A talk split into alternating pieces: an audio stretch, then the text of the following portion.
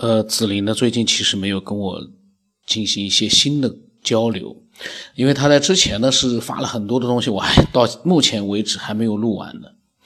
那呃，今天呢，我是看到他在呃几个月之前啊，他给我发了关于几关于外星人的一些他的想法。那他说呢，他最近听了几个就是关于外星人 UFO 为什么不在地球上公开露面的一些推测。是在节目里面可能听到了，然后呢，他结合众多的 UFO 的案例的推测呢，或许他说这些案例当中大部分是虚假的，或者是幻觉，或者是伪造，但是呢，终究是有一部分案例可以佐证外星人的存在，所以他认为地球上是存在外星人的，只是外星人不敢公开露面，呃，就是不公开露面，不是不敢。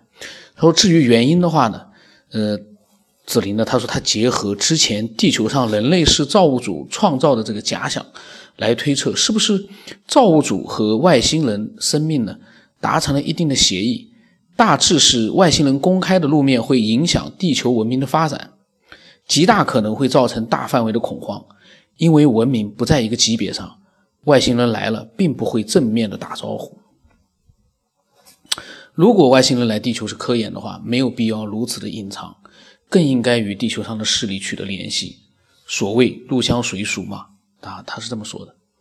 他说，如果外星人来地球是侵略的话呢，那就更加不要客气，直接宇宙飞船开过来，占了地球就是了。他说，那么大概呢，他能想到的外星人来地球的目的呢，这两方面多一些。然后他说。提到他之前拿人和蚂蚁的关系来形容外星人和地球人并不准确。他说外星人和地球人有共同点，就是都是高等的智能生物，而高等的智慧生物呢，当然不会介意从比自己弱小的地球人这边呢寻求互帮合作，这是又一个疑点。还有一个可能呢，外星人害怕地球人的武器和火力，比如说核武器。所谓所有的。UFO 和第一、第二、第三类的接触呢，侧面佐证外星人不愿意公开露面，甚至于是躲躲藏藏。而如果照之前推测，有造物主就好说了，造物主才是地球的主人。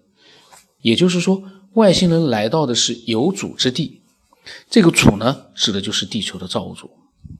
呃，而且呢，他说地球的造物主呢，具备比来地球的外星人更强大的多的能力。他个人是这么觉得的。他说：“智慧生物呢，只会在有更强大的存在的情况之下，才会选择蛰伏。”他说：“以上呢，都是他个人对外星人隐藏在地球的猜想。”然后他跟我说：“他说，呃，原来，呃，为什么外国外的一些朋友能听到这样的一个科学边缘的节目？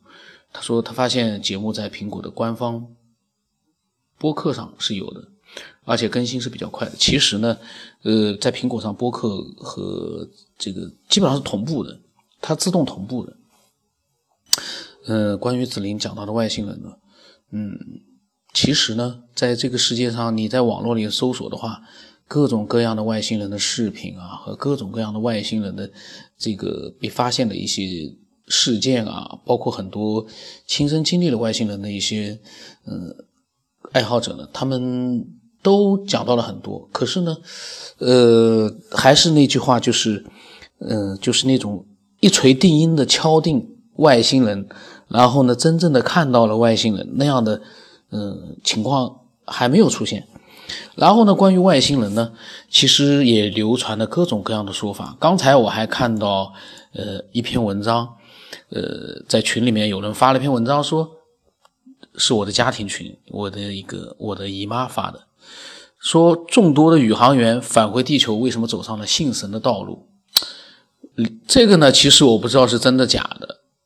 然后呢，但是里面的那个阿姆斯特朗，就是第一次登上月球的美国宇航员呢，他的那句话，呃，很有意思。阿姆斯特朗他说，但这句话是不是阿姆斯特朗讲的，我也没必要去做一个考证。但是呢，这句话不管是不是他说的，呃。都和我的想法其实好像还蛮我们还蛮相像的。我的想法虽然我没有登上过月球，但是我一样有相同的这样的一个想法。他说呢，他自幼受到了唯物主义的教育，因而受其影响，染上了唯物论的偏见和成见。这次呢，登上月球，看到了宇宙的一部分，就已经惊叹大千世界的壮丽宏伟。他们彼此之间相辅相成，秩序井然，美妙无比。我感觉到人类智慧是如此的渺小，从所观察到的错综复杂、千奇百面、万妙、有条不紊的秩序当中，我凭良知判断，没有一位创造者、统治者统筹规划是不可能的，绝对不可能的。现在呢？这个这个我是指的阿姆斯特朗。他说：“现在我不得不抛弃唯物主义的偏见和成见，坦率地承认，宇宙有它的创造者神。那么一般来讲呢，这个时候会有一些伪科学跳出来说：，呃，宇宙有它的创造者神，那么神是谁创造的呢？这些人呢，我觉得他们那个大脑啊，考虑问题永远都是不知所谓。就像我之前一直也讲过自己的想法，就是。”你先把这个创造者找出来，你才能去发现下一个问题的答案。这个问题的答案没出来，你就来跳出来说那个神的创造者是谁啊？那个神的创造者的创造者是谁呢？这些人，你说他脑袋里面是不是考虑问题是一根筋呢？呃，但是这句话呢，并不是说肯定是，我不知道是不是阿姆斯特朗讲的，因为现在的。这个微信朋友圈里面的很多文章啊，呃，包括一些大的网站的文章，呃，都是呃转来转去的，道听途说的，有很多呢已经难辨真假了。尤其这个阿姆斯特朗到底没有讲过这句话，你只有问他本人了。估计阿姆斯特朗自己本人，我不太清楚，他会不会也忘掉了？这个很有意思，呃。关于那个绝妙的秩序，其实我在节目里面偶尔也会提到过。我有一次在录节目的时候，无意当中我就在想，宇宙当中的那些星球，当然对我们来说非常庞大，包括地球。但是我们把它缩小了，我们就把它想象是在一个真空的一个环境里面，或者说是跟宇宙一样的一个空间环境里面，我们拿一些球。我们用它来，这个代表那些星球。你通过什么方式让他们去互相之间有一个牵引？然后呢，他们又是在自转，又是在公转，你去试试看，你能做到吗？当然做不到。我们就拿月球、地球、太阳的三个球，我们用相同比例大小的那样的一个球，三个球。来代替它们，让科学家去研究一下，怎么样让他们达到现在的这样的一个运行状态？你根本做不到。那么庞大的一个宇宙，每个星球都有它自己的运行的规则，当然不排除里面也有一些乱七八糟、乱撞的那些呃小的星球，但是它整个的一个规则就是那么的庞大和完美。它是怎么样形成的呢？就靠科学家猜想的那个那个起点大爆炸、基点大爆炸，那个膨胀就能变成这么庞大的一个个啊，让人就是说无法想象的那样的一个庞大，让他们形成了一个如此绝妙的这样的一个呃空间的一个运行状态，那是难以想象的。